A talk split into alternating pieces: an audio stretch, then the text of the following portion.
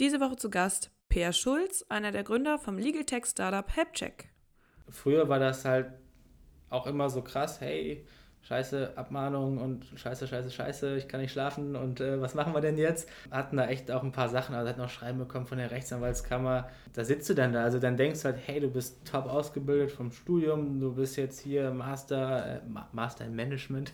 Nein, also, also irgendwie halt, hast ja alles mal gemacht und alles gelernt und dann, dann kommen da irgendwie Schreiben von der Rechtsanwaltskammer, die dann da sagt, okay, krass, ihr habt noch zwei Wochen und äh, ihr macht unerlaubte Rechtsberatung und bitte hört damit auf und stellt das Geschäft ein. Und dann sitzt du da.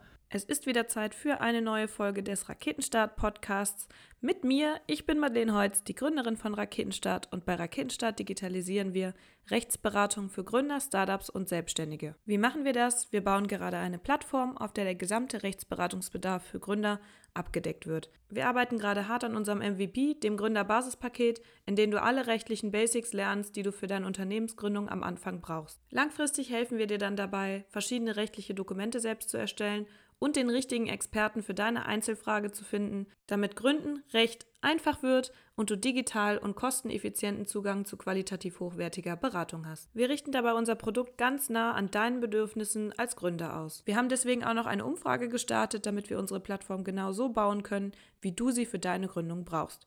Deswegen würde ich mich sehr freuen, wenn du daran teilnehmen würdest. Du findest den Link auch in der Infobox. Wenn du mehr News zu Raketenstart möchtest, dann melde dich auch gerne für unser Newsletter an oder folge uns auf den sozialen Medien, damit du nichts verpasst. Kommen wir zum heutigen Gast, dem lieben Peer Schulz von Helpcheck. Helpcheck ist ein Legal Tech Startup aus Düsseldorf und begann seine Reise mit der Rückabwicklung von Lebensversicherungen. Klingt nach einer Nische, ist es aber nicht. Wie ihr gleich von Peer hören werdet, sind mehr als 108 Millionen Lebensversicherungen tatsächlich von rechtlichen Fehlern betroffen, sodass Verbraucher in diesem Fall verschiedene Rechte zustehen. Wie Peer daraus einen Business Case gemacht hat und wie er Verbrauchern dabei hilft, zu ihrem Recht zu kommen, das hört ihr jetzt im Podcast. Wie ihr gleich auch sofort hören werdet, hat mir diese Folge besonders viel Spaß gemacht, weil Peer eine wirklich inspirierende Person ist, mit der man sehr, sehr offen und schnell auf einer Wellenlänge sein kann und über ganz verschiedene Themen sehr, sehr gut sprechen kann. Ich finde es außerdem sehr beeindruckend, was Per sich innerhalb der letzten Jahre aufgebaut hat, weil er ist selber erst Anfang 30 und das ist schon wirklich beachtlich, was für ein Unternehmen Helpcheck inzwischen ist. Ich finde, Per ist eine sehr schöne Inspiration für junge Gründer, vor allen Dingen für Gründer, die überlegen, vielleicht direkt aus dem Studium schon zu gründen. Einfach aus dem Grund, dass man an Per sehen kann, dass das Alter überhaupt keine Rolle spielt und man mit guten Ideen sehr, sehr schnell sehr erfolgreich sein kann. Per ist außerdem als Business Angel unterwegs und betreut da mit sehr viel Engagement und Leidenschaft verschiedene Startups auf ihrem Weg. Ich freue mich also sehr, dass ihr Per jetzt über diesen Podcast auch kennenlernen könnt. Deswegen viel Spaß beim Zuhören. So, ich sitze hier mit dem Per Schulz. Hallo Per.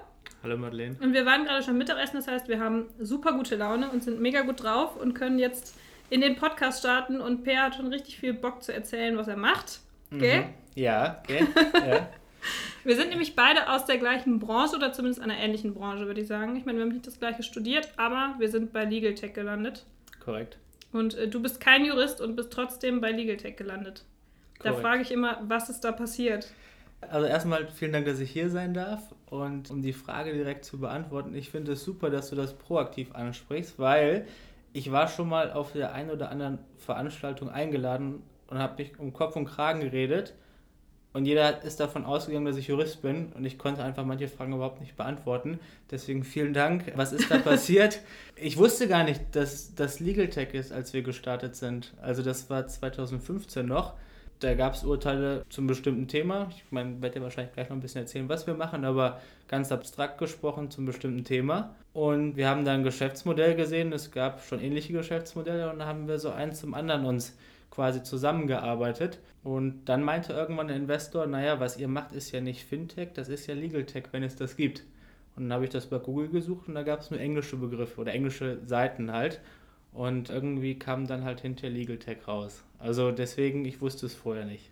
Ja, dann kommen wir vielleicht nochmal zu dem zurück, was du tatsächlich gemacht hast. Weil du sagst, du bist kein Jurist, du hast eigentlich studiert. Genau, ich bin also ganz offiziell Master in Management. Das klingt, finde ich, immer so ein bisschen geschwollen, deswegen BWLer. Klingt viel weniger geschwollen. Ja, weiß ich, ja. genau, habe dann, hab dann Masterstudium gemacht, wo meine Kommilitonen damals im, im Studium immer irgendwo Richtung entweder Konzern, Unternehmensberatung, Investmentbank damals arbeiten wollten in den Praktikas oder Gap Years. Dann habe ich schon Richtung Startup geschaut. War zweimal in Indien, habe dort in Offshore-Entwicklungsfirmen gearbeitet, habe meine Masterarbeit damals in Berlin mit einem Kommunikationsdienst zusammengeschrieben über Monetarisierungsmodelle von Mobile Apps, also auch recht technisch.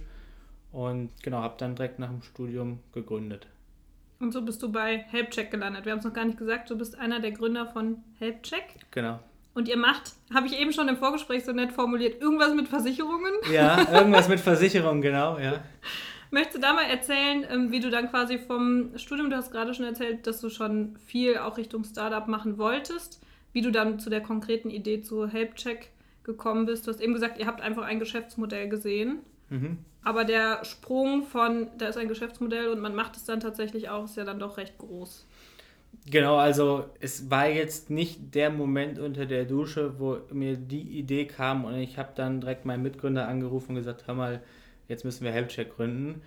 Das war so, dass ich eines Morgens die Rheinische Post gelesen habe und dort stand, ich glaube sogar auf der Titelseite, BGH hat entschieden, über 100 Millionen Lebensversicherungen sind fehlerhaft in Deutschland. Und dann habe ich mal rumgefragt im Familienkreis, hier Lebensversicherung, fehlerhaft, hey, gibt es wohl anscheinend Urteile, wollt ihr was machen? Und neun von zehn Leuten haben gesagt, ja, Lebensversicherung, hau mir ab mit dem Ding. Habe ich gesagt, hey, ihr habt Urteile, könnt doch zum Anwalt gehen. Ja, nee, Anwalt nicht, Kosten und irgendwie Stress und ich kenne ja keinen guten Anwalt und so. Und so hat sich dann die Idee entwickelt. Ich meine, ich kannte auch damals schon Portale wie Flightride und Co. bei Flugverspätungen dass ich dann zu meinem Mitgründer gesagt habe, hey, ich glaube, da ist ein Potenzial. Leute finden Lebensversicherung gar nicht mehr so cool. Es gibt jetzt neue Urteile, die können aber nicht einfach durchgesetzt werden und daraus ist dann die Idee entstanden. Okay.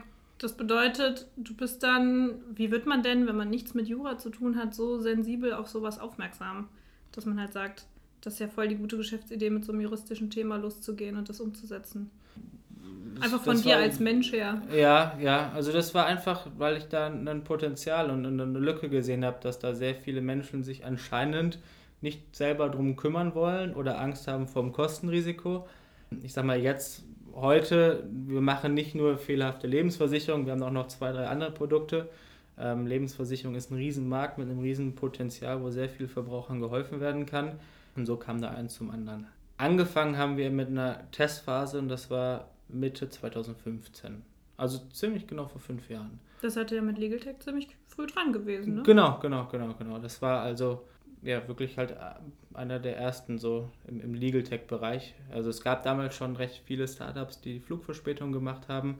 Aber wenn man sich jetzt alle anderen Legal Tech-Bereiche anschaut oder Startups anschaut, da kamen halt auch viele noch nach uns, ja. Das heißt, wie ging das dann für euch los? Ihr habt dann, du hast es dann in der Rheinischen Post, hast du gesagt, gelesen, mhm. hast dann diese Lücke gesehen, hast dich mit Mitgründern umschart, sage ich jetzt mal. Und dann, wie fängt man dann damit an, indem man sagt, okay, was für eine Art Produkt entwickelt man jetzt? Ihr seid ja auch sehr viel auf die Zusammenarbeit mit Versicherern angewiesen und ähm, auch mit Kanzleien, oder? Mit Kanzleien, auf die Zusammenarbeit mit Versicherern indirekt. Also ich sag mal, wir setzen ja mithilfe von Kanzleien Rechte von Verbrauchern gegen Versicherer durch. Ich würde nicht sagen, dass wir gegen Versicherer sind, aber wir sind für Verbraucher oder für Versicherungsnehmer. Um die Frage noch zu beantworten, wie sind wir da gestartet? Mein Mitgründer Phil, wir kennen uns noch aus dem Studium und haben die Idee und das Konzept entwickelt und haben das Ganze getestet und ich kannte aus einem Projekt, was ich vorher gemacht habe, während meines Studiums, noch ein paar Investoren. Und einer der Investoren aus Liechtenstein sagte, hey, bei diesem Projekt, was ich vorher gemacht habe, da würde ich nicht investieren, aber wenn du neue Sachen machst, ich finde dich als Typ ganz cool, sag gerne Bescheid. Dann habe ich den angerufen und sind wir nach Liechtenstein gefahren, habe ich dem das vorgestellt und sagte, jo, Jungs, lass uns das zusammen machen, ihr braucht das Startkapital, ich stelle euch das zur Verfügung und dann haben wir das einfach gemacht. Dann haben wir eine Webseite gebaut, haben das getestet, haben uns Kanzleien als Partnernetzwerk angebunden und dann hat das immer mehr Fahrt aufgenommen und ein halbes Jahr später haben wir die GmbH gegründet. Das war der Weg in der Anfangszeit. Die Geburtsstunde von HelpCheck. Ja, genau, genau, genau, genau. Also total aufregend alles, total wuselig, ähm, alles irgendwie immer zum ersten Mal gemacht, aber war echt eine coole Zeit. Also ich weiß noch, ich bin morgens ganz früh, damals noch, bevor wir gegründet haben, waren wir also auch in einem Coworking Space hingefahren abends zurück und ich habe mir jedes Mal irgendwie mit einem Grinsen im Gesicht gedacht, ey, das ist das Geilste überhaupt, das macht so viel Spaß. Also das war echt cool. Also macht immer noch super viel Spaß, aber ich sag mal, im, im Monat 1 ist halt das Ganze dann nochmal mehr aufregender als im Jahr 6. Deswegen äh, war echt cool. Ist ja auch eigentlich ein gutes Kompliment, wenn du dann zufällig irgendwie einen Investor kennst und der schon vorab zu dir sagt, ey, die Idee, die du gerade hast, ist jetzt irgendwie nicht so meins, aber ich finde dich als Persönlichkeit gut, oder? Ja, das war ganz praktisch, um es mal so zu sagen. ist ja ein Kompliment, ja, oder? Ja, ja, das war, war ganz gut eigentlich. Also ehrlich gesagt hätte ich dann selber nicht gedacht, dass es in Anführungsstrichen so einfach ist. Ich glaube, das war dann einfach auch so ein gewisses Stück Glück dabei, ein Quäntchen Glück dabei und ja, das war echt cool. Oder Schicksal. Oder Schicksal, ich weiß es nicht. Wir haben eben beim Mittagessen schon drüber gesprochen. Manche Dinge ja. ergeben sich einfach, wie sie sollen und dann landet man da. Genau, genau, ja. Also deswegen, also das ist doch, ja, witzig. Also, wo, wo du es gerade sagst, rückwirkend kann man das halt immer ganz gut dann verbinden, die Punkte. Und ja, hätte ich das eine nicht gemacht, hätte ich ihn nicht kennengelernt, hätte ich jetzt Helpcheck nicht. Also vielleicht Schicksal, ja. Das heißt, wie macht ihr das jetzt genau mit dem Produkt für die Lebensversicherung? Das ist ja kein, ich hatte da vorher mal so ein bisschen recherchiert, das ist ja gar nicht, man hat das ja gar nicht so auf dem Schirm, was das auch für ein Volumen ist tatsächlich an Lebensversicherungen, die immer abgeschlossen werden, oder? Mhm. Also das ist ein sehr, sehr guter Punkt. Also es gibt so zwei Arten von Feedback, die wir immer wieder bekommen. Also bei Investoren hören wir immer, naja, das ist ja ein Nischenthema. Da können wir dann sagen, naja gut, aber es sind, betrifft einen Zeitraum von über 15 Jahren, wo Lebensversicherungen abgeschlossen worden sind. Und in dem Zeitraum wurden über 100 Millionen Lebensversicherungen in Deutschland verkauft. Also an Ärzte und Apotheker beispielsweise, aus bestimmten Gründen wurden sechs, sieben Verträge verkauft, damit die als Sicherheit für eine Praxisfinanzierung dienen beispielsweise. Also mehr Verträge, als es Deutsche gibt. Ich wollte gerade sagen, ähm, das war die ähm, erste Frage, die ich jetzt gestellt hätte. Hä? Ja, genau, genau, genau. Und ich meine, wie wir eben auch im Vorgespräch gesagt haben, manche haben dann noch für ihre Kinder was abgeschlossen und dann lief eine aus und haben sie eine neue abgeschlossen und so kommen wir dann halt eben auf über 100 Millionen. Oder das zweite Feedback, was wir bekommen, ist, naja, ich habe dann einen Vertrag von der XY-Versicherung, das wird schon korrekt sein. Und oft ist es aber so, dass von unseren Partneranwälten geprüften Verträge über 80 Prozent in der Tat nicht korrekt sind. Das ist eine ganz schöne Quote. Genau. Was genau. meinst du, wie sehr haben sich die Versicherungen geärgert, dass ihnen da dieser Fehler passiert ist?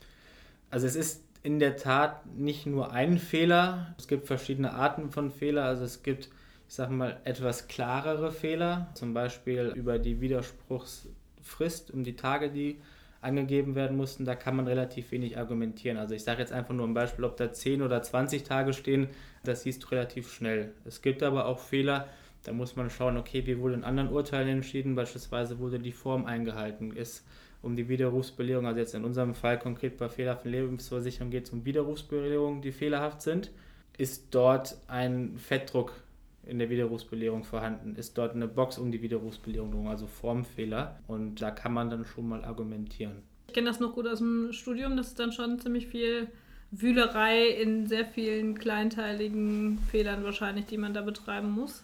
Hattet ihr dann relativ früh schon selbst auch Juristen am Start oder habt ihr da eigentlich ausschließlich mit Kanzleien zusammengearbeitet? Auch eine sehr spannende Frage, weil da haben wir eine Menge Lehrgeld bezahlen müssen.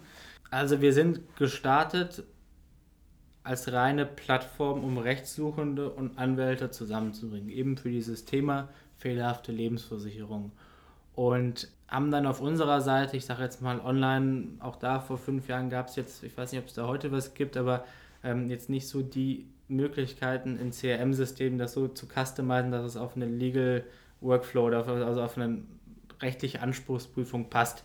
Da haben wir da eigene CRMs gebaut und konnten ganz gut quasi Kunden und Mandanten akquirieren und die auch weiterhin betreuen und haben dann quasi ab Beauftragung an Partneranwälte abgegeben den Fall und waren aber immer noch Ansprechpartner für den Kunden. Und dann mussten wir irgendwann lernen, dass wir ganz gute Arbeit machen konnten im Thema Akquise, im Thema Kundenbetreuung, im Thema Service, aber Anwälte halt oder zumindest die Anwälte, mit denen wir zusammengearbeitet haben, nicht so aufgestellt waren von der Prozessautomatisierung und Digitalisierung her, wie wir es uns gewünscht hätten. Das heißt also, Fälle wurden echt mangelhaft bearbeitet. Und dann hatten wir natürlich auch ein Qualitätsthema, sodass wir dann nach anderthalb, zwei Jahren gesagt haben, okay, das kann so nicht weitergehen, da brauchen wir eine Lösung für und haben angefangen, wirklich Legal Tech Software zu entwickeln. Und haben da auch in Frankfurt eine eigene Kanzlei also nicht eigene Kanzlei, aber eine eigens dafür gegründete Kanzlei mit aufgebaut und von Anfang an mit unserer Legal Tech Software ausgestattet. Und das funktioniert echt gut. Also zum Beispiel, wo du gerade sagtest, in Paragraphen rumwühlen. Wir haben zum Beispiel für dieses Thema mit der Humboldt-Universität zu Berlin über 600 Urteile ausgewertet und haben die in eine rechtliche Matrix gepackt. Und das heißt, jeder Vertrag, der von einem Anwalt geprüft wird, anhand einer bestimmten Maske, werden immer alle 600 Urteile im Hintergrund gecheckt, ob eins dieser Urteile zutrifft in der bestimmten Kombination. Und das funktioniert echt ganz gut. Das bedeutet, ihr habt da auch viel mit der Forschung zusammengearbeitet. Jetzt würde ich, wenn ich mich jetzt mal in den Kunden reinversetze, stellen sich natürlich erstmal, glaube ich, mehrere Fragen. Wie lande ich bei euch? Weil ich habe das ja wahrscheinlich gar nicht am Schirm. Das mhm. bedeutet, ihr müsst wahrscheinlich viel Aufklärungsarbeit oder Pionierarbeit in dem Bereich oder musstet das zumindest am Anfang wahrscheinlich machen, dass die Leute überhaupt checken, okay, da gibt es vielleicht einen Fehler. Und dann musst du den Leuten ja noch vermitteln, okay, es lohnt sich da in die Thematik reinzugehen, oder? Genau, also ich sag mal, oft ist es ja so, wenn du bei Online-Marketing beispielsweise anfängst, klassische Kanal ist Google. So, wenn du jetzt Sportschuhe verkaufst, kannst du sagen, auf Nike-Sneaker schaltest du Keywords und wenn du Glück hast, bist du dann irgendwie zum halbwegs vernünftigen Preis dabei und der Kunde kommt in deinen Shop nach Lebensversicherung Widerruf, sucht aber keiner. Also das jetzt ganz offen gesprochen, es gibt, glaube ich, kaum ein Thema, was so unsexy ist wie Lebensversicherung Widerruf. Also ich Baurecht glaub, vielleicht. Baurecht oder ich glaube, das rankt auch irgendwo bei, bei Steuerrückerstattung. Also da hat man halt als Verbraucher jetzt nicht wirklich Lust, sich drum zu kümmern. Und da mussten wir dann eher einen anderen Ansatz gehen. Das heißt also genau wie du gesagt hast, also das Thema Education, Aufklärarbeit leisten, da bestimmte Landingpages mit einem hohen Informationsgehalt über Native Ads zu gehen und dann eben erstmal den Kunden abholen, sagen, hey, es gibt die Möglichkeit und im zweiten Schritt lass deinen Vertrag doch einfach mal kostenlos und unverbindlich prüfen und wenn er fehlerhaft ist, kannst du dir überlegen, ob du es mit uns machen möchtest oder halt eben auch nicht. Also das war uns auch immer wichtig, da nicht irgendwelche Kosten vorab zu haben, sondern da ich sag mal in Anführungsstrichen im klassischen Legal Tech Modell zu sein, das heißt rein erfolgsbasiert vergütet zu werden. Du sagst gerade erfolgsbasiert. Wie richtet sich das dann für mich als Kunden vom Erfolg her? Und was habe ich da für einen Vorteil, wenn ich das quasi mache? Du hattest eben schon mal gesagt, über 100 Millionen falsche Lebensversicherungen. Mhm. Das klingt für mich nach einem sehr großen Marktvolumen dann auch, ne? weil du schließt ja eine Lebensversicherung meistens in einem recht hohen Rahmen dann ab. Zumindest geht es da um sehr viel Geld. Für wie viel Geld geht es dann konkret um den Kunden, der die Möglichkeit hat, das dann über euch also durchschnittlich bei uns im Portfolio sind es knapp über 10.000 Euro, die du zusätzlich bekommst durch einen Widerruf. Beziehungsweise das Schöne ist, es funktioniert auch bei bereits gekündigten Verträgen. Das heißt, du kannst deinen bereits gekündigten Vertrag nachträglich widerrufen, wenn der denn fehlerhaft ist, und kannst dann eine Rückerstattung fordern. Und da bist du im Schnitt bei unseren Fällen eben bei knapp über 10.000 Euro. Das bedeutet, ich bekomme das Geld zurück, was ich reingezahlt habe, plus noch was on top? Korrekt, korrekt. Also oft ist es so, viele Lebensversicherungen laufen nicht bis zum Ende durch. Also ich sage jetzt mal einfach ein Beispiel. Du schließt eine Lebensversicherung ab und die hat eine Laufzeit von 20 Jahren. Und nach 10 Jahren überlegst du dir, okay, ist nicht so das Investment, was ich mir erwünscht habe. Die Rendite war irgendwie mal anders versprochen worden. Ich würde den Vertrag gerne kündigen. Du hast jetzt beispielsweise 10.000 Euro eingezahlt. Der Vertrag würde noch 10 Jahre laufen. Du würdest bei deiner Kündigung aber nur 8.000 Euro bekommen. So. Das heißt, es wäre ein Verlustgeschäft. Und durch einen Widerruf bekommst du, wie du gerade schon gesagt hast, deine 10.000 Euro Beiträge zurück, über den Daumen gepeilt, plus eine Nutzungsentschädigung, weil die Versicherung hat in der Zwischenzeit mit deinem Geld gewirtschaftet und hat Renditen erzielt und die stehen dir auch zu. Das lohnt sich ja dann, fühlt sich ja so an, als würde sich das ja für jeden eigentlich lohnen, oder? Gibt es einen Nachteil? Es gibt tatsächlich Verträge, die sind sehr, sehr gut gelaufen. Da ist es dann halt ein kleinerer finanzieller Mehrwert. Es gibt Verträge, die sind einfach korrekt da kann man dann auch nichts machen, das ist auch okay. Und es gibt bestimmte Verträge, also gerade wenn man Versicherungsnehmer in einem höheren Alter hat, wo eine sogenannte BU, Berufsunfähigkeitsversicherung, integriert ist. Das heißt, wenn du arbeitsunfähig wirst und nicht mehr arbeiten kannst, bekommst du BU. Und in dem Fall muss man sich das auch voll überlegen, weil man braucht ja eine neue BU und das ist dann fraglich, ob man die bekommt. Also aus, aus den genannten Gründen machen wir eben diesen kostenlosen Pre-Check oder die kostenlose rechtliche Prüfung durch Anwälte. Wir machen eine kostenlose finanzielle Berechnung und dann kann man sich eben entscheiden. Kann man immer eine Nacht drüber schlafen? Da bin ich auch gut Genau, kann man eine Nacht drüber schlafen und genau, also ich sag mal, bei bereits gekündigten Verträgen gibt es eigentlich relativ wenig Gründe, weil da kannst du nachträglich einfach Geld zurückfordern. Und bei noch bestehenden Verträgen muss man einfach im Einzelfall schauen wir dürfen selber keine Steuerberatung machen und empfehlen auch jeden immer vorher mit einem Steuerberater oder mit seinem Steuerberater nochmal zu sprechen, Und genau, in sehr vielen Fällen haben wir echt glückliche Kunden, die uns dann sehr, sehr positives Feedback geben und sagen, hey, ohne euch hätte ich das nicht mehr bekommen oder hey, ich habe nochmal 7000 Euro bekommen und kann davon jetzt einen Urlaub machen oder für das Studium meiner Tochter oder oder. Äh, mit dem Geld hätte ich gar nicht mehr gerechnet. Also das ist echt cool. Und dann wird es doch wieder emotional, das Thema. Also am Anfang sehr unemotional und wenn wir hinter das Feedback von glücklichen Kunden bekommen und teilweise auch in der Weihnachtszeit Stollen bekommen, bei so einem Thema, das fand ich dann eigentlich schon ganz, ganz cool. Ja, auf jeden Fall. Jetzt verdient natürlich nicht nur der Kunde damit Geld, sondern ihr auch. Wie mhm. verdient ihr im konkreten Fall dann Geld? Du hattest eben gesagt, ihr macht kostenlos den Vorabcheck, aber irgendwann äh, wollt ihr ja auch davon leben. Genau, also das ist relativ simpel. In dem Moment, wo der Kunde mehr Geld bekommt, das heißt beim noch bestehenden Vertrag mehr, als wenn er den Vertrag kündigen würde, oder bei einem bereits gekündigten Vertrag, wenn er nachträglich eine Rückerstattung bekommt, dann bekommen wir eine Erfolgsprovision von 25%. Bekommt er kein Euro mehr, bekommen wir auch kein Geld. Das heißt, der, wir verdienen nur, wenn der Kunde verdient und der Kunde bekommt immer deutlich mehr als wir.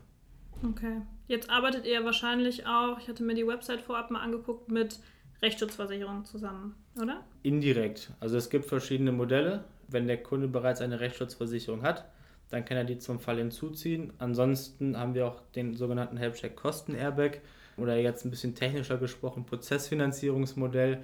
Dann übernehmen wir die ganzen Kosten. Okay. Airbag klingt äh, deutlich besser. Genau, genau. Oder sogar, was wir jetzt auch neu haben, ein Sofortkaufmodell. Das heißt also, du hast keine Lust zu warten und bekommst dann von uns direkt das Geld ausbezahlt innerhalb von zwei Wochen auf dein Konto und wir tragen alle Kosten und setzen den Fall dann im Nachgang durch. Und das macht ihr dann mit den Kanzleien, mit denen ihr dann auch zusammenarbeitet? Korrekt. Korrekt. Das bedeutet, ihr seid eigentlich, ihr seid ein Legal Tech Startup und viele Legal Tech Startups sind ja auch immer wieder so ein bisschen am struggeln durch Rechtsdienstleistungsgesetz etc. Für euch läuft das dann wahrscheinlich auch über die Inkasso-Lizenz, oder? Korrekt, ja. korrekt, genau. Wir sind eingetragener Rechtsdienstleister und haben aber auch eben Partneranwälte, weil im Gerichtsverfahren musst du eben Kanzlei oder ein Anwalt sein. Da darfst du als Rechtsdienstleister, als Inkasso-Unternehmen eben nicht tätig werden, äh, die dann für uns die Ansprüche durchsetzen. Okay. Das heißt, ihr seid dann eigentlich als Ritter der Verbraucher unterwegs, würde ich jetzt fast mal so behaupten. Ja, also ich, ich glaube, das, das gibt sogar ein Startup, die so heißen im Legal Tech-Bereich. Die Ritter der Verbraucher? Der Verbraucherritter. Echt? Ja, ich glaube, die machen Diesel-Claims. Ja. Ah, okay. Also ja, die Wirtschaftswoche hat mal ein Interview über uns, über mich gemacht und hat gesagt, äh, Robin Hood der Kö. Weil wir auf der Kö saßen oder immer noch sitzen. Und ja, irgendwie so. Aber das ist doch kein Kompliment, oder? Robin Hood der Kö, klingt das nicht so, als würdest du für die reichen Leute noch was Robin Hood-mäßiges machen? Weiß ich nicht, habe ich mir noch nie Gedanken drüber gemacht. Ähm, oh nein, jetzt habe ich dir das schon wieder madig geredet. ich weiß es nicht. Ich, ja. weiß, ich, ich, fand, ich fand das ganz cool, aber ähm, am Ende des Tages, also ich sag mal, Legal Tech Startups haben natürlich auch ein wirtschaftliches Interesse, aber ich finde, das ist verdammt vertretbar, solche Geschäftsmodelle zu machen, weil, nehmen wir uns das Beispiel Versicherungen, Versicherungen wurden oftmals verkauft und du hattest einen ungewissen Ausgang und hast direkt vorab Geld bezahlt und hinterher hast du weniger rausbekommen, als du eingezahlt hast und dann heißt es halt, na gut, die ist halt nicht gut gelaufen. So, und bei Legal Tax ist es halt eben so, du wirst im Erfolgsfall bezahlt und dann auch nur anteilig von dem, was es halt zurückgibt oder mehr gibt. Und das finde ich schon fair. Ja. Ich, das ist das, was ich an Legal Tax eigentlich so cool finde, ja. dass dadurch plötzlich Dimensionen für Nichtjuristen eröffnet werden, zu Recht zu kommen, die es vorher einfach nicht gab. Genau. Also genau. wer legt sich denn mit Ryanair an, wer legt sich mit einer großen Versicherung an? Macht ja keine Einzelperson. Genau, genau. Also das ist auch so, das ist so das, das Feedback, auch was wir von unseren Kunden sehr, sehr häufig bekommen, dass sie sagen, hey, die olle Versicherung liegt jetzt eh schon zehn Jahre da im Schrank. Wenn ihr mir da mehr Geld rausholt oder nachträglich Geld rausholt, dann könnt ihr 25% davon gerne abhaben. Ja, also das ist auch nie irgendwie jetzt ein Thema. Also klar gibt es immer wieder den einen oder anderen, der nochmal Rückfragen hat, aber ich glaube, das ist halt, wenn du am Anfang sehr transparent bist mit den Kosten und dann ein faires Modell hast, dann ist es hinten raus auch umso leichter, daran dann nochmal zu partizipieren. Ja, ist auf jeden Fall auch, ich würde jetzt sagen, das ist schon, hat zumindest einen Teil von sozialem Engagement, finde ich auch. Ich finde immer jeder, der für den Verbraucherschutz was macht, das sehen natürlich die Konzerne dann anders, ne? Ja. Dass ich es eigentlich gut finde, wenn man sich dessen verschreibt, dass man halt wirklich was für den Schwächeren in der Kette quasi macht ja. und dem halt hilft, dann wirklich zu seinem Recht zu kommen. Du bist ja jetzt auch neuerdings im Vorstand des Bundesverband Legal Tech.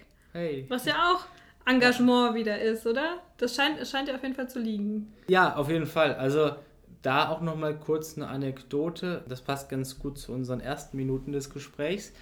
Als wir 2016 gestartet sind, als ordentliches Startup, tritt man natürlich dem Bundesverband Deutsche Startups bei. Der Bundesverband Deutsche Startups hat sich damals in verschiedenen Arbeitsgruppen organisiert. E-Commerce, Fintech, Insurtech und so weiter und so fort. Und wir sind Mitglied geworden, haben gesagt, was wir machen, mussten damals, glaube ich, eine Kurzbeschreibung angeben.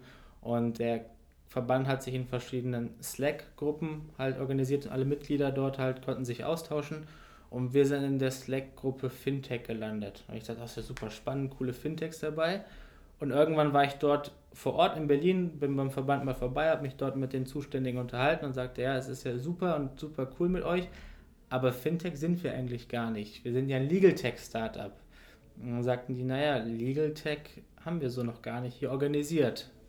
Ja, und dann kam irgendwie eins zum anderen. Dann habe ich damals, das war auch 2016, mit äh, Philipp Kadelbach, dem Gründer von Flightride, und Gernot Halbleib, der auch im Legal Tech-Bereich unterwegs war, eben im Bundesverband Deutsche Startups, die Legal Tech Arbeitsgruppe, heute heißt es Legal Tech Plattform, ins Leben gerufen und dann hat sich eben in der zweiten Evolutionsstufe daraus noch der Legal Tech Verband Deutschland gebildet. Und dann sind wir im Jahr 2020. Dann sind wir im Jahr 2020. genau. Was genau, genau, habt ihr da jetzt vor? Also im Grunde geht es eigentlich darum, alle Teilnehmer mal an den Tisch zu bringen. Also es gibt Unternehmen, es gibt Kanzleien, es gibt Legal Tech Startups und es gibt, so wie wir denken, wenig Organisationen, die wirklich alles miteinander verbinden wollen und auch Brücken schlagen wollen. Und da eben, ich sag mal, die Anwälte zu stärken oder auch eben eine Liberalisierung des Anwaltsrechts zu schaffen, gleichzeitig aber auch für Legal Techs sich stark zu machen, um da eben nochmal in die Regulierung reinzugehen. Genau, ja. Wäre ja fast, wenn du gerade so sagst, Unternehmen, Kanzleien, und Legal Text, wir sind ja die Inkarnation quasi eurer Gesprächspartner. Ja, Wenn ich so genau, drüber nachdenke, genau, ja, wir genau. machen Legal Tech für Unternehmen mit Kanzleien. Ja. Ja. Müssen wir vielleicht nochmal drüber sprechen. Ja, ja, ja, ja. Warum würdest du sagen, das finde ich ganz spannend an der ganzen Thematik, weil du sagtest, jedes ordentliche Startup geht natürlich in den Bundesverband. Da gibt es ja sicherlich noch mehr Interessengruppen, wo man sagen könnte, okay, wenn ihr spezifische Probleme habt, die vielleicht nicht direkt über den Bundesverband gelöst werden können, dass es sich trotzdem lohnt, dann selber auch einen Verband zu gründen, wenn man natürlich die Zeit hat. Ne? Das ist natürlich mhm. als Unternehmer so eine Sache. Würdest du da sagen, das ist grundsätzlich was, was sich eigentlich immer lohnt, wenn es jetzt vielleicht auch noch andere Gründer gibt, die zuhören und zu sagen, boah, wir haben jetzt voll den Pain, aber wir fühlen uns irgendwie bisher noch nicht so vertreten? Jetzt den Verband zu gründen oder. Verband zu gründen oder auch sich einfach, ist ja schon was Politisches, ne? Sich auch auf politischer Ebene selbst dann mit einzubringen und zu engagieren?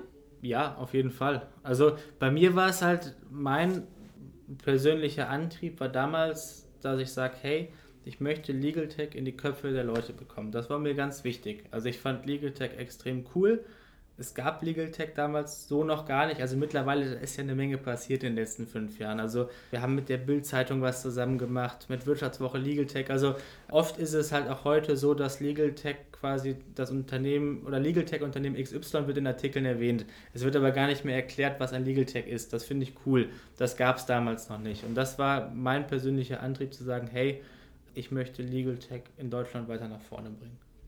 Und da würdest du sagen, dass das auch jeder so eigentlich kann, wenn er vielleicht denkt, ich habe jetzt kein spezifisches Beispiel auf dem Schirm. Bei Fintech ist ja schon recht groß, Legal Tech kommt jetzt so langsam, vielleicht AdTech. AdTech ist wahrscheinlich jetzt, was durch Corona noch viel, viel größer wird. Eine Freundin von mir hat ein Startup, die machen auch so Deutschunterricht für Schulen und so Deutschbildung und Förderung und so. Die sind komplett durch die Decke gegangen jetzt natürlich. Das ist wahrscheinlich auch so ein Bereich, der extrem hinterher ist, ne? In Schulen. Bildung, Bildungsdigitalisierung ist wahrscheinlich auch nochmal so ein Ding. Ja. Gab es eine Gruppe für AdTech? Das weiß ich nicht. Das mhm. kann ich dir nicht sagen. Aber ich denke, das ist ein großer Markt. Also meine Freundin ist Grundschullehrerin. In Zeiten von Corona, was ich da so mitbekomme, irgendwie iPads können keine Apps runtergeladen werden und es mhm. meldet sich keiner beim Amt. Das denke ich schon. Also ich glaube, das wäre dann wahrscheinlich für jemanden aus einem AdTech-Startup ein großer Antrieb, da was zu machen. Klar. Ja. Zum Thema viel Potenzial. Ihr habt ja nicht nur die Lebensversicherung als Produkt, sondern ihr habt auch noch zwei weitere, habe ich gefunden. Genau. Kreditverträge genau. und genau. Verkehrsunfälle. Damit kenne ich mich gut aus. Mir ist vor zwei Wochen jemand in die Karre gefahren. Echt? Ja, das ist bitter. Aber dir geht's gut. Mir geht's gut, ich saß beim Frühstück. Im Auto? Nein, nicht im Auto. ich saß im Haus beim Frühstück und jemand ist beim Rückwärts so. ausparken aus seiner Garage schön in mein sowieso kaum angetastetes, äh, die, die mich ein bisschen auf Instagram verfolgen, haben das mitgekriegt. Mir ist schon mal die Windschutzscheibe eingeschlagen worden, mir ist die Seitenscheibe schon mal eingeschlagen worden und die eine Blechseite ist auch schon ordentlich zerbeult, jetzt ist die andere auch noch zerbeult. Ja. Deswegen habe ich da eben auch noch mal reingeguckt und überlegt, aber ihr macht auch die beiden Produkte noch zusätzlich. Das heißt, ihr erweitert auch euer Portfolio da in verschiedene Richtungen noch, ne? Genau, also ich sag mal, es gibt ja Legal Tags, die durch den Namen ein Stück weit auf das Produkt begrenzt sind. Wir haben von Anfang an uns den Namen HelpCheck überlegt, dass wir ein Portal damit werden können. Und zwar bewusst, dass wir, ich sage jetzt mal, bei einem Namen wie Rückerstattung-lebensversicherung.de, dass wir dann natürlich erstmal, dass es einfach ist zu verstehen, was wir machen. Gleichzeitig eröffnet der Portal oder der Name HelpCheck halt die Möglichkeit für ein Portal. Und wir haben unglaublich viel Wissen und Automatisierung und Software in den letzten Jahren aufgebaut und sind jetzt an einem Punkt, dass wir sagen, hey, das können wir auch mitnehmen und in neue Themenbereiche quasi übertragen. Ich meine, da hatten wir uns ja auch immer Mittagessen darüber unterhalten, es ist natürlich schwierig, da immer den Fokus zu behalten. Also ich meine, es gibt ja super viele spannende Themen und wir bekommen ganz viele Anfragen im Monat auch von, von Anwälten aus Deutschland oder Kanzleien, die sagen, hier, ich sehe hier noch eine Möglichkeit, ich sehe hier ein Thema. Das tut uns dann auch immer total leid, dass wir dann sagen müssen, hey, momentan ist es halt nicht so. Aber jetzt bei den beiden Themen und gerade auch bei dem Thema Kreditverträge macht es total Sinn, weil es auch dort wieder fehlerhafte Widerrufsbelehrungen sind. Und ja, das konnten wir sehr, sehr gut eben dann auf das neue Thema übertragen. Jetzt habt ihr in den letzten Jahren auch schon einiges an Finanzierung eingesammelt. Wenn du da so ein bisschen Mengendropping machen willst, dann kannst du das jetzt machen. Ich hätte, glaube ich, etwas im mehrstelligen Millionenbereich gelesen. Ist ja auch nicht irrelevant für junge Gründer, ne, dass das geht innerhalb von, ich meine, wir haben jetzt 2020, ne? ist ja schon ein hoher Betrag. Ja, auf jeden Fall. Auf jeden ich Fall. Glaub, 13, 13 Millionen sind es insgesamt, oder? Mm, ja, ein bisschen mehr, aber so. genau, ja. Ja, dass das innerhalb von fünf Jahren man doch schon Investments auch in Deutschland in der Höhe einsammeln kann, ist ja eigentlich auch nicht verachtenswert, würde ich sagen. In einem Bereich, der kaum bevölkert war, 2015, ne? Wenn du sagst, Legal Tech war da eigentlich noch gar nicht so das Ding. Ja, das war, das, das war rückwirkend auch ganz gut, ja. Ja, ja, also auf jeden Fall, also das ist, ähm, da, da, klar, ich sag mal, wenn man da für sein Thema brennt und wenn man da Lust hat und da, da Drive hat, ich meine, auch, auch hier, auch da hatten wir eben schon mal drüber gesprochen, also ich glaube, ganz, ganz, ganz, ganz viel läuft in einem Startup nicht gut und läuft falsch und, und, und ist teuer, also im Sinne von halt Fehler, die man lernen muss und ein paar Sachen sind gut und daran muss man halt festhalten und solange es im Großen und Ganzen in die richtige Richtung geht, denke ich, ist alles gut, ja. Und auch da bei uns, also das ist auch kein Geheimnis, wir haben so viele Fehler gemacht, wir haben so viel Lehrgeld bezahlen müssen, das, was ich eben von den Anwälten gesagt habe, wo wir da halt echt einen guten Job auf unserer Seite gemacht haben und dann sind uns da die ganzen Fälle um die Ohren geflogen und wir mussten das alles in äh, ganz, ganz viel händischer Arbeit nacharbeiten. Das war total doof, aber alles schlecht hat auch immer was Gutes. Ohne das hätten wir eben nicht in die Software investiert und hätten da jetzt nicht halt ein Produkt, wo wir halt im hohen Stil wirklich sehr, sehr automatisiert bei einem sehr, sehr hohen Qualitätsniveau Fälle bearbeiten können. Ja. Wie viele Fälle habt ihr jetzt, du hast eben gesagt, über 100 Millionen Lebensversicherungen sind so die Zahl. Wie viele Fälle davon habt ihr jetzt schon ungefähr bearbeitet? Weißt du das? Ja, ist auch kein Geheimnis, kann ich gerne sagen, aber wir sind jetzt bei über 15.000 Fällen. Von 100 Millionen sind wir noch weit entfernt. Du bist auf jeden Fall noch nicht arbeitslos bald. Ja, ja, ja. ja Juhu! Ja. ja, also auch das ist mir ganz wichtig. Also es ist ja jetzt nicht das Ziel auf Biegen und Brechen, jeden Vertrag da irgendwie oder jeden Claim mitzunehmen. Es gibt sehr viele Kunden, denen wir helfen können und sehr viele Kunden, die unzufrieden sind. Und das ist das, das Wichtigste. Und wir sind auch nicht die, die irgendwie den Versicherungen als Revoluzer gegen Schienenbein treten wollen, sondern wir sind da sehr datengetrieben, sind alle irgendwo IT interessiert, selbst die, die nicht in der Softwareentwicklung arbeiten und können da, glaube ich, ganz gut mit einer überschaubaren Anzahl von Manpower auf der Gegenseite, wenn ich das so sage, quasi die in Schach halten. So, das ist das, was wir, denke ich, ganz gut machen. Jetzt sagst du gerade, du möchtest den Versicherungen nicht gegen das Schienbein treten. Offensichtlich fühlen sich aber einige schon sehr stark gegen das Schienbein getreten. Ihr hattet, glaube ich, Ende letzten Jahres, habe ich gelesen, auch so ein paar Auseinandersetzungen noch mit einer Nürnberger Versicherung, genau, richtig? Genau. Magst genau. du dazu mal was erzählen? Ja, gerne. Also, ich sage mal abgekürzt, die, die Nürnberger Versicherung findet das anscheinend nicht gut, was wir machen und hat uns da verklagt. Ja.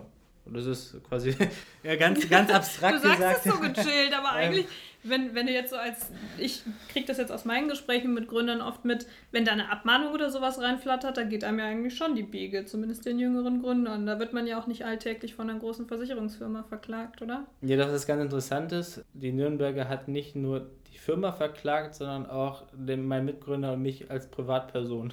Echt? Ja, okay, warum? ja. Was hast du angestellt? Nee, das ist halt so, also wenn du halt, du kannst halt auch in bestimmten Konstellationen anscheinend auch, ähm, ja jetzt hier wieder, ich bin kein Jurist, aber halt eben auch die, die Geschäftsführer persönlich versuchen dafür haftbar zu machen. Ja, ja also war, ich sag mal, früher war das halt auch immer so krass, hey, scheiße Abmahnung und scheiße, scheiße, scheiße, ich kann nicht schlafen und äh, was machen wir denn jetzt? Hatten da echt auch ein paar Sachen, also hat noch Schreiben bekommen von der Rechtsanwaltskammer. Da sitzt du dann da, also dann denkst du halt, hey, du bist top ausgebildet vom Studium, du bist jetzt hier Master, äh, Master in Management.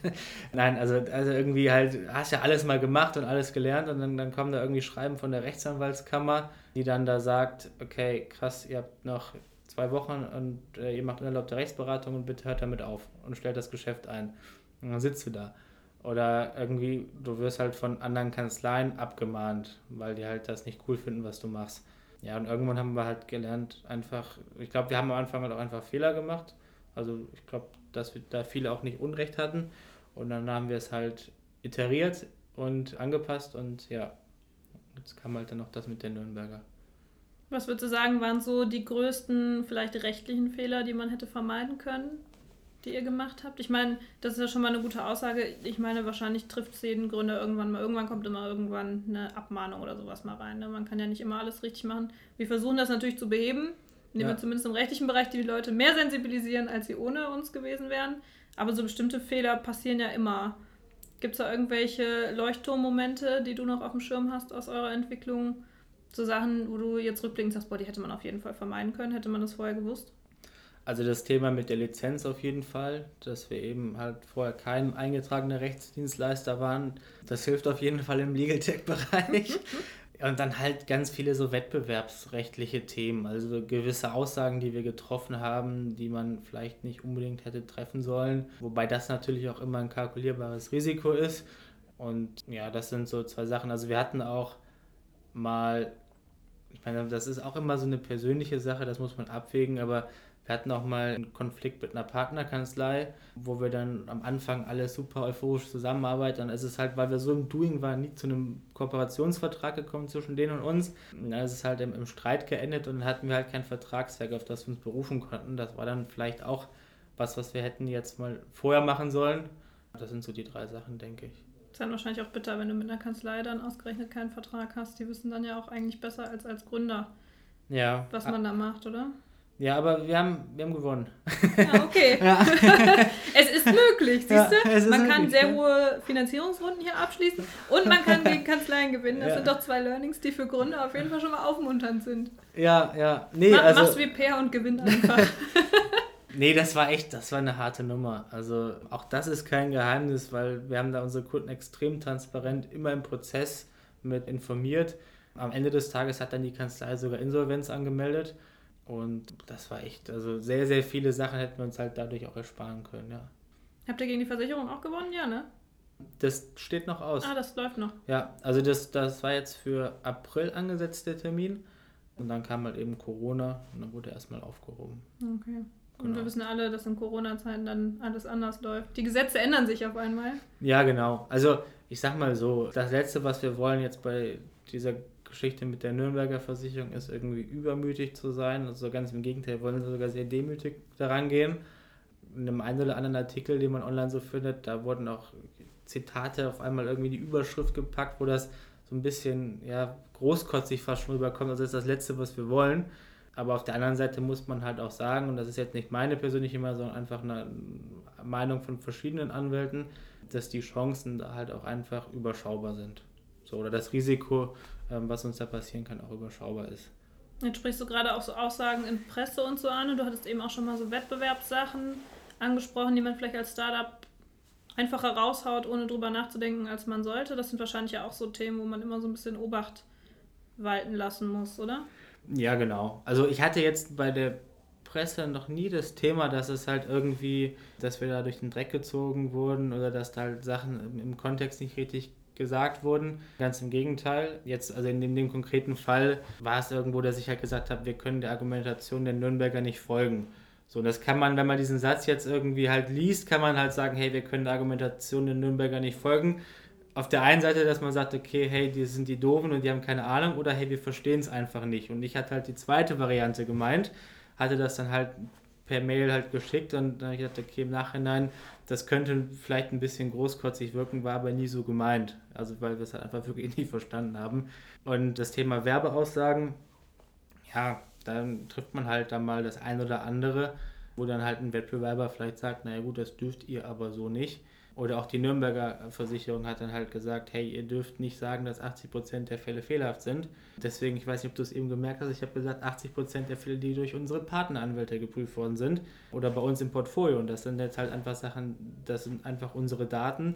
Da kann dann keiner was sagen. Das ist ja ein spannender Case. Äh, ich glaube, das hat auch noch niemand im Podcast so erzählt, dass man halt bei bestimmten Aussagen, die man in der Öffentlichkeit trifft, auch als Gründer natürlich gut aufpassen sollte, wie man es formuliert. Ne? Gerade ja. wenn man von seinem Produkt begeistert ist. Ich glaube, Wettbewerbsrecht haben einfach super viele gar nicht auf dem Schirm, ja. dass man da so ein bisschen drauf achten muss, wie man etwas verkauft und wie man etwas formuliert, damit eben genau Konkurrenten zum Beispiel auch dann nicht eine Bühne geboten wird für einen selber. Das ist wahrscheinlich auch so ein Learning, was du da noch mitgenommen hast. Genau, genau, genau. Und auf der anderen Seite, was man aber auch sagen muss, ich glaube, du kriegst halt eine Webseite in der Regel nie hundertprozentig sicher hin. Also es gibt immer irgendwo Argumentationsspielraum. Es gibt, denke ich, auch immer ein kalkulierbares Risiko, was man eingehen kann, dass man das dann halt, wenn eine Abmahnung kommt, halt ändert. Also ich glaube, da ist halt so ein gesunder Menschenverstand gefragt und einfach auch ein bisschen, ein bisschen Mut, den man da haben muss. Braucht man als Unternehmer ja grundsätzlich, würde ich mal behaupten. Ja. Oder? Ja. Mutige, mutige Menschen, diese ja. Unternehmer. Ja, ja, ja. Jetzt seid ihr ja besonders mutig, weil ihr euch rechtliche Lücken gesucht habt und daraus Geschäftsmodelle entwickelt. Korrekt. Kann man so sagen, ne? Ja. Ja. Würdest du sagen, das ist eine gute Art und Weise, wie man, nehmen wir uns mal den Studi, der sitzt jetzt zu Hause und überlegt sich, ich würde mega gern ein Startup gründen, mir fehlt irgendwie noch so die richtige Idee. Eigentlich würde man ja sagen, okay, gerade so im rechtlichen Bereich schreckt das eigentlich eher ab rechtliche also, Lücken rauszusuchen. Du legst dich ja, ihr habt euch ja bewusst mit großen, mit den großen, ich sag jetzt mal David gegen Goliath-Situationen angelegt. Ja, also ich vergleiche das immer so ein bisschen so. Ich hoffe, du verstehst oder alle Zuhörer verstehen den Vergleich. Als ich 18 war, hatte ich kein eigenes Auto und musste immer mit dem Auto von meiner Mutter rumfahren. Das hat sie mir geliehen und das war so ein riesen amerikanischer Van. So. Und wenn du mit dem Auto fahren kannst und damit in der Stadt unterwegs bist und parken kannst, kannst du mit jedem anderen Auto auch fahren, weil dann wird es nur noch kleiner. Und ich habe so ein bisschen das Gefühl, bei Legal Tech war das damals so. Also ich hatte so ein bisschen mir wieder diesen Van rausgesucht, weil man halt alles da irgendwie zum ersten Mal gemacht hat. Und es gab halt relativ wenig Referenz, auf das man zurückgreifen kann. Also ich denke, und da habe ich jetzt auch ein, über andere Startups einen sehr guten Einblick. Wenn man zum Beispiel jetzt im E-Commerce-Bereich startet, hat man halt unglaublich viele Tools und Tutorials, auf die man zurückgreifen kann. Und das hatten wir damals alles halt so nicht oder haben wir heute auch noch nicht. Äh, was mit Sicherheit ein Vorteil ist, aber auch gleichzeitig halt sehr viel Arbeit dann mit sich bringt. Ja, Pionierarbeit genau. machen halt, ne? Genau. Muss man genau. halt mehr schuften genau. als beim genau. genau. Online-Shop. Genau. Obwohl genau. auch die haben ja irgendwann mal angefangen. Total, total. Also total. wenn man sich Amazon jetzt anguckt, die haben ja eigentlich auch nur Bücher verschickt, ne? Ja. Und jetzt? Ja. Alles. Also ich hätte manchmal gerne so ein bisschen so so der Shopify der Legal Tech Branche oder einfach also wirklich Legal Tech Tools. Ich meine, auch das kommt jetzt immer mehr. Also beispielsweise eben auch gesagt Lawlift und so weiter. Das mussten wir halt alles irgendwo für uns selber entwickeln und, und konnten dann nicht einfach irgendwie ein Plugin installieren, was uns da geholfen hat. Oder selbst die CRM-Systeme. Also wir hatten uns wirklich gute CRM-Systeme damals angeschaut. Aber für so einen Legal Tech-Bereich war es halt einfach nicht nutzbar. Also die waren super für einen klassischen Vertriebsprozess, aber nicht für die Prozessschritte, die wir definieren mussten. Und deswegen mussten wir es halt alles irgendwie selber bauen. Und kannst ja immer noch das Shopify der Legal Tech Branche bauen. Ja, im Bist ja auf einem guten Weg, oder? ja, da sind wir beim Thema Fokus. Also das ist halt auch witzig, dass du das auch ansprichst. Das ist auch immer wieder so ein Thema, was wir immer mal wieder alle paar Monate diskutieren. Lass mal Weltherrschaft machen, so stelle ich mir das dann vor. lass, genau, lass mal Weltherrschaft machen, Shopify der Legal Tech Branche. Nein, also wir haben halt jetzt, weil Eigenlob stinkt, aber auch von externen Feedback bekommen, dass da die Software, wenn wir sie gezeigt haben, dass die wohl, ich sag mal so, schon über Industriestandard ist. Und dann ist natürlich immer die Überlegung, hey, sollte man diese Software nicht mal irgendwie rausbrechen und als eigenes Produkt anbieten? Und dann ist halt immer die Frage, okay, fokussierst du dich auf dein Kerngeschäft, bringst du das weiter zum Erfolg oder gehst du jetzt in neue Märkte rein? Das ist halt immer so die Frage, ja. Struggle is real. Struggle is real. Du verziehst ja. auch schon so ein bisschen das Gesicht, als würdest du dir trotzdem brennen, weil du Bock auf alles hast. Ja, so habe ich dich auch wahrgenommen. Total, total. Also wir, wir hätten da alle total Lust drauf. Und dann immer wieder heißt es in den Meetings, ja, komm, jetzt hier, Fokus, Fokus, Fokus, Fokus. Dann schieben wir es immer ein bisschen nach vorne. Also ich glaube, noch ist nicht der Punkt, wo wir es verpennt haben. Deswegen ist das okay. Du bist ja auch noch jung. Ja. Gell? Wie alt ja, bist du jetzt? 31. Ja, also du, warum siehst du denn jetzt das Gesicht? Ist doch mega jung. Ja, ja. Oder? Ja, hast noch genug Zeit. Kannst noch alles bauen. Ja, das stimmt. Ne? Das Und stimmt. die Jurabranche ist ja eh ein bisschen langsamer. Wir reden ja, also gefühlt redet man jedes Mal immer noch drüber, wir müssen jetzt langsamer digitalisieren. Ich habe es Mhm. jetzt an der Uni gemerkt, durch Corona. So, ich habe jahrelang für digitale Lehre versucht, da zu kämpfen. Ja. Auf einmal geht's, ne? Dann muss so ein Corona um die Ecke kommen und dann geht's. Wer Mhm. weiß, was die nächsten Jahre noch kommt. Wird mega spannend. Ja, ja, ich denke auch, also ja, da gab es ja mal dieses, dieses Bild bei LinkedIn, wer ist der Treiber, also das ist so ein Meme gewesen, jetzt wahrscheinlich war das nicht über LinkedIn, ich habe es nur bei LinkedIn gesehen, der größte Treiber der Digitalisierung, CEO, CTO oder Covid-19. Ja, ja. Und das ist ja genau das, also auf einmal geht es dann halt, ja. Richtig bitter. ja. Aber, Aber- es ist ja- ist ja auch, alles schlecht hat immer was Gutes und das ist auch genau da wieder der Fall. Ja, Ähm, ich bin mal gespannt, wie das da jetzt weitergeht. das ist so ein Gründerding. Auch wenn es mal schlecht läuft, immer das Positive Ja. mitnehmen. Das beobachte ich bei fast jedem, ne? dass Ja. es kaum jemanden gibt, der sagt, ist richtig schlecht gelaufen, habe ich nichts draus gelernt, habe mich mega, habe dann hingeschmissen, keinen Bock mehr gehabt, ciao. Mhm. Na gut, aber wenn die Leute wahrscheinlich noch nicht hier sitzen, ne? Im Podcast, wenn man so ist. Ist Ja. so ein Muster, scheint ein Muster zu sein. Ja. ja, das kann gut sein. Also da halt immer die Takeaways mitnehmen. Ja, Ja, haben alle Zuhörer heute auch gemacht. Einige Takeaways von dir mitgenommen. Takeaways. Einige ja. Learnings. Ja, vielen Dank, dass du dir die Zeit genommen hast. War sehr cool, dich da gehabt zu haben. Vielen Dank. Und dann äh, drücke ich die Daumen für die Weltherrschaft, die wir ja auch anstreben. Von daher werden wir uns da sicher ein paar Mal begegnen auf dem Weg dahin. Ja, also vielleicht, vielleicht da noch ein abschließender Satz. Auch vielen Dank von mir und kann ich echt allen Zuhörern empfehlen. Also wir hatten uns da ja auch mal nochmal eben beim Mittagessen intensiver ausgetauscht, was ihr macht. Wenn es das vor fünf Jahren gegeben hätte und ich es genutzt hätte, hätten wir uns eine ganze Menge Zeit, Geld und auch Nerven gespart. Also macht total Sinn. Also finde ich wirklich intrinsisch gut, was ihr da macht und, und kann das unterstützen. Es gibt da bestimmt andere Plattformen, so Oldschool-Plattformen, wo man das irgendwie zusammensuchen kann, aber ich weiß, das macht man nicht. Also ähm, deswegen finde ich das super und äh, kann das jedem nur empfehlen. Dankeschön. Siehst Ja. du? Ich weiß nicht, ob es jemals schon ein so schönes Podcast-Ende gab. Ja, ich meine das ernst, also finde ich wirklich. ja, vielen Dank. Nehme ich gerne auch als Takeaway mit. Mhm. Und dann bin ich mal gespannt, was die Zuhörer dann zum Launch sagen in ein paar Monaten, wenn es dann richtig abgeht. Und dann äh, sprechen wir vielleicht in einem Jahr nochmal, wie weit wir von der Weltherrschaft entfernt sind. Ja, machen wir gerne. Oder? Super, Danke. dann hoffe ich, ihr habt auch einiges mitgenommen und wir hören uns dann auch nächste Woche wieder im Podcast und bis dahin, tschüssi. Tschüss. So, das war's mit dem Podcast für diese Woche. Ich hoffe, ihr hattet genauso viel Spaß beim Zuhören wie wir beim Aufnehmen. Denkt dran, dass ihr an unserer Umfrage noch teilnehmt, wenn ihr ein paar Minuten Zeit habt. Und ansonsten hören wir uns nächste Woche wieder. Bis dann!